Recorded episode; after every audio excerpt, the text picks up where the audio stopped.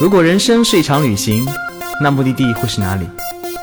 你可以选择带着疑问留在原地，也可以有多远浪多远。本节目由报名还有年龄限制的稻草人旅行联合喜马拉雅共同推出。稻草人旅行是大众点评三千二百四十五家旅行社中口碑排名第一的旅行公司，颠覆传统，只做青年人的小团队旅行，和同龄伙伴一起浪，遇见你的激情、友情还有爱情。欢迎收听最新的一期《有多远浪多远》，我是道哥。上一期呢，我们请来了嘉宾叶子，分享了他去中南美洲和南美洲的种种奇遇，这也是道哥心中的梦想之地啊。我们这一期呢，会请他继续聊一路往南途中经历的那些奇幻的过程，最后到达南极的经历。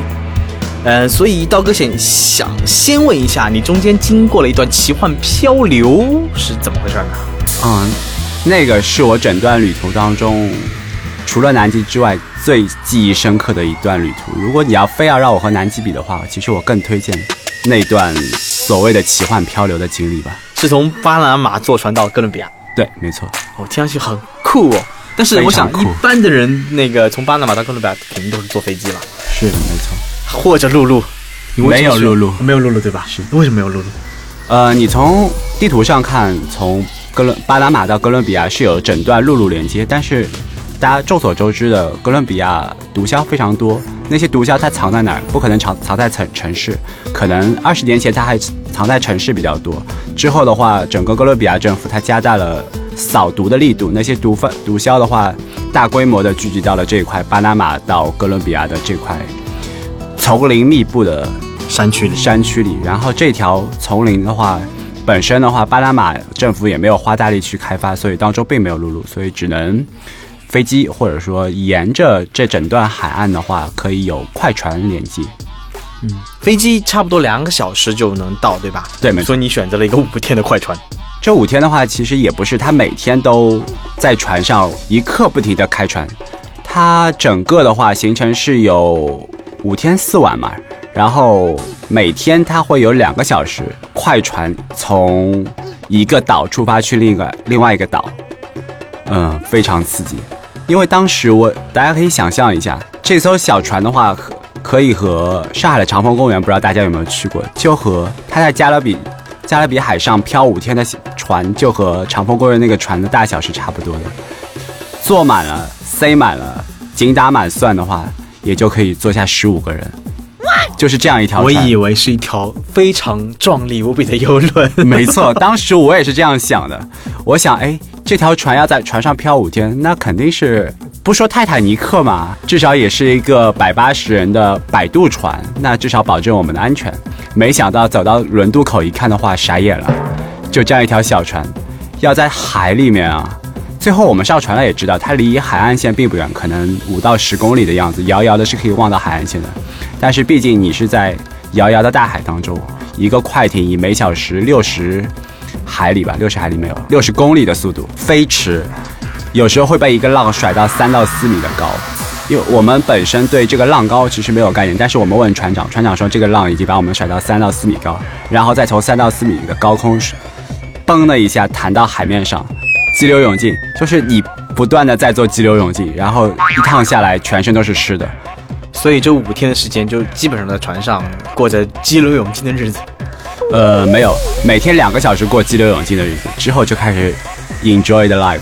啊，它其实是一个类似于一个 tour 的方式，是是是就每天两个小时开船，那其他时间在玩儿。对，其他时候他要给你到一个，呃，当地是这样说，是绝美的，只有当地土著的小岛上，然后每天晒晒太阳，然后吹吹海风，浮浮潜，睡睡吊床，让你享受到整个生活。所以真的是这样子，只有当地人待的绝美的小岛上。是因为当地的话，只真的是只有当地人待的小岛。当地人的话是库纳族，当他当地是一个库纳民族，他在这样的原住民的小岛上，整个的话比较少受到游客的侵扰吧。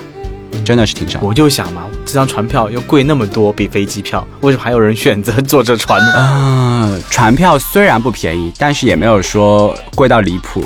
而且我坐过这个船之后，我会推荐每一个将来要从巴拿马去哥伦比亚或者哥伦比亚返回巴拿马的小伙伴去推荐，让他去感受一下。可能看着会有危险，但其实据船长自己说，他真的有危险吧？没有吧？没有吧？不是说每天都三四米的大浪吗？三四米大浪是这样，但是据船长说，他做这行四五年了，没有船没有翻过。而且嘛，你想这个船长还挺有经验，大家要相信船长，相信船长。其实。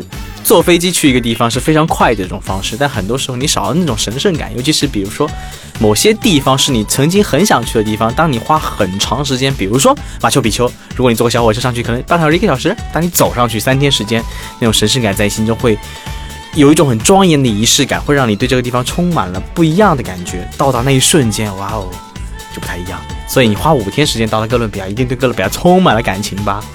是的，而且。因为在岛上嘛，他我之前有提到古巴，古巴至少还可以花钱上网。在岛上的话，我们当时就和几个澳大利亚人在那边开玩笑：“这边有没有 WiFi 啊？有啊，那密码是多少？Coconut one two three。”所以经过这么一段原始的海上漂流以后，你下一次坐船就应该是去南极了。是的，南极其实是地球上最后一个被发现、唯一也没有人员定居的大陆。相对北极而来说，它更难到达。现在市面上的南极旅行团动不动就是上十万，而且基本上出船的地方都是在阿根廷最南部乌斯怀亚，也被称为世界的尽头。一张船票呢，也是阻碍你去南极最最重要的东西，就是价格非常的高。所以很多人都说到乌斯怀亚，你可以等等那些尾舱，就是比如说有人订了但是没有去的，他会甩出比较便宜的价格。但是我听叶子说，他只花了一点点的钱就去到了南极。嗯，这个价格的话，你要和中国大陆发团的那些旅行社比的话，价格是便宜很多。但其实这个价格并不是说最便宜的那种。那些当年的所谓的两三千美金就可以拿到的尾单，现在已经存在在当年的传说当中。嗯，我现我这次去的话是花了五千美金。而且并不是那个最便宜的仓位。当时我看好了这条航线的话，最便宜的仓位是四千五百美金。我当时在犹豫啊，好贵啊，好贵啊，要不要订呢？等到我下定决心要订的时候，那个仓位已经卖完了，只剩下五千美金了。一咬牙，干脆就订了吧。所以五千美金也是实际上的公布价格，并不是尾仓价格。不是尾仓价格，但是现在的话，所谓的 last minute 真的很少很少。但五千美金其实真的还是很便宜了。嗯，所以其实你这次参加的也是一个中国大陆团队的一个特定行程。嗯，我当时在和美国的一个 freestyle 的旅行社联系的时候，其实我并不知道这是一个中国以中国人为主的船。我只是看了一下他当时的话，他给我邮件，他跟我说我这条船是乌斯怀亚发，然后先到南极半岛，南极半岛有几次登陆，登陆之后再绕到南乔治亚岛。我不知道大家有没有知道这个岛。也是我要去到了南极之后才知道有这样一个地方，它是一个英国的海外领土。到了南乔治亚岛，再漂四天回到呃布宜诺斯艾利斯。当时我想，哎，这很好，这比从乌斯怀亚发乌斯怀亚回去的话还省还省机票钱呢。你要想从乌斯怀亚到布宜诺斯艾利斯，机票两百美金总是要的。我这样绕一圈省了两百美金了，还还不错哦。那我就是订了这条船，等到我到了船上一看。哇，好多全是中国土豪，对吧？真的是中国土豪。然后我我们再了解一下，我我再和当地人，再和船上的同胞打听一下，原来我们这条船是真正意义上的中国人第一次的南极包船，整个船上一百八十个舱位，一百五十个就被这个应该是来自我们杭州的一个旅行社包了，然后它整个的发团价就是十万左右吧。所以去南极那边的话，有什么特别的注意事项呢？在那片纯净的土地上，比如说跟企鹅打交道的时候应该怎么办呢？首先，你肯定是说企鹅是南极的原住民嘛，那你肯定说我要能不要打搅他们原原有安静的生活，能尽量绕着他们走。当然，企鹅它萌萌的向你走过来的时候，你也没必要说刻意去躲避，只要不碰到就行了。还有的话，就不要带我们这片杂事的一些城市的一些不该。在那片净土上有的东西带到那片大陆上，我觉得这样形容比较好。就是说留下欢笑，不要留下任何的垃圾。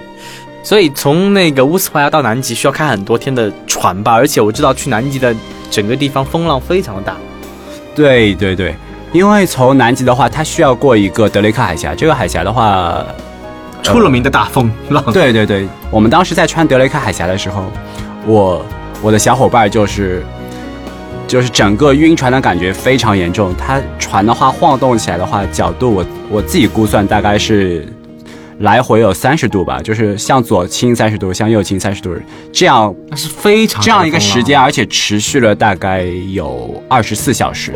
在这二十四小时当中，连我这样一个不怎么晕船的人都觉得反应非常大，而且那天的话，二十四小时我只吃了一餐，然后我的小伙伴就一天都没有吃饭。所以那个你们到了南极以后，我知道你去了长城站，因为它是为中国人特别制定的一个行程。对。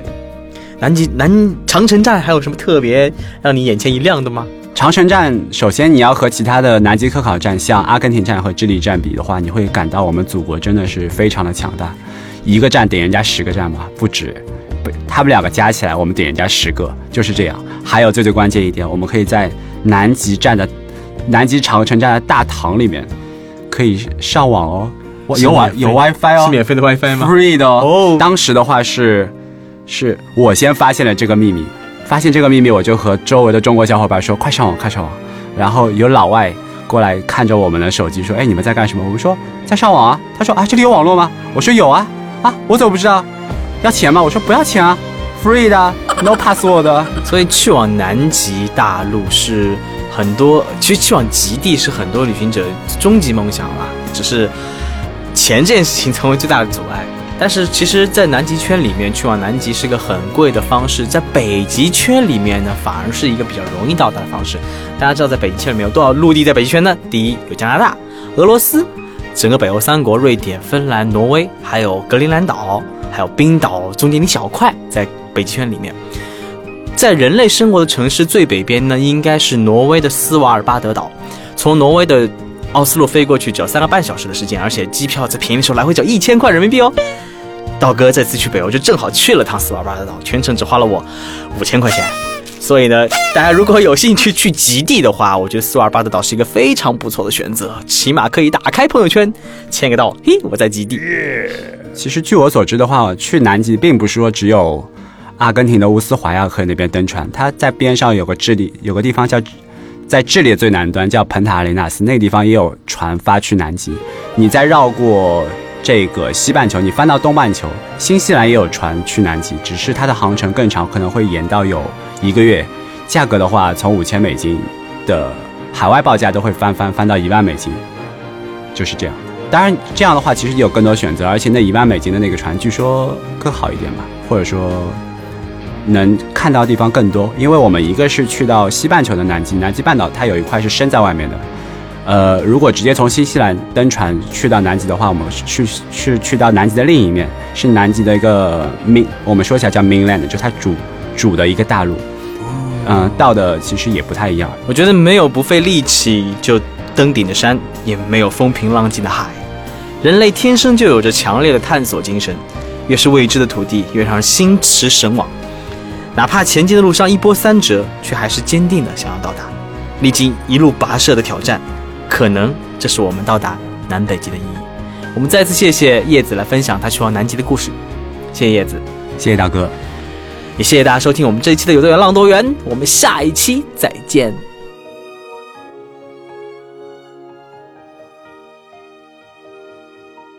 旅行不止吃住行，更不只是买买买。我们不说攻略。不灌鸡汤，时常走肾，偶尔走心。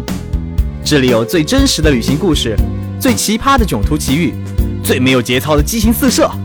没有说走就走的勇气，没关系，带上耳朵，也可以有多远浪多远。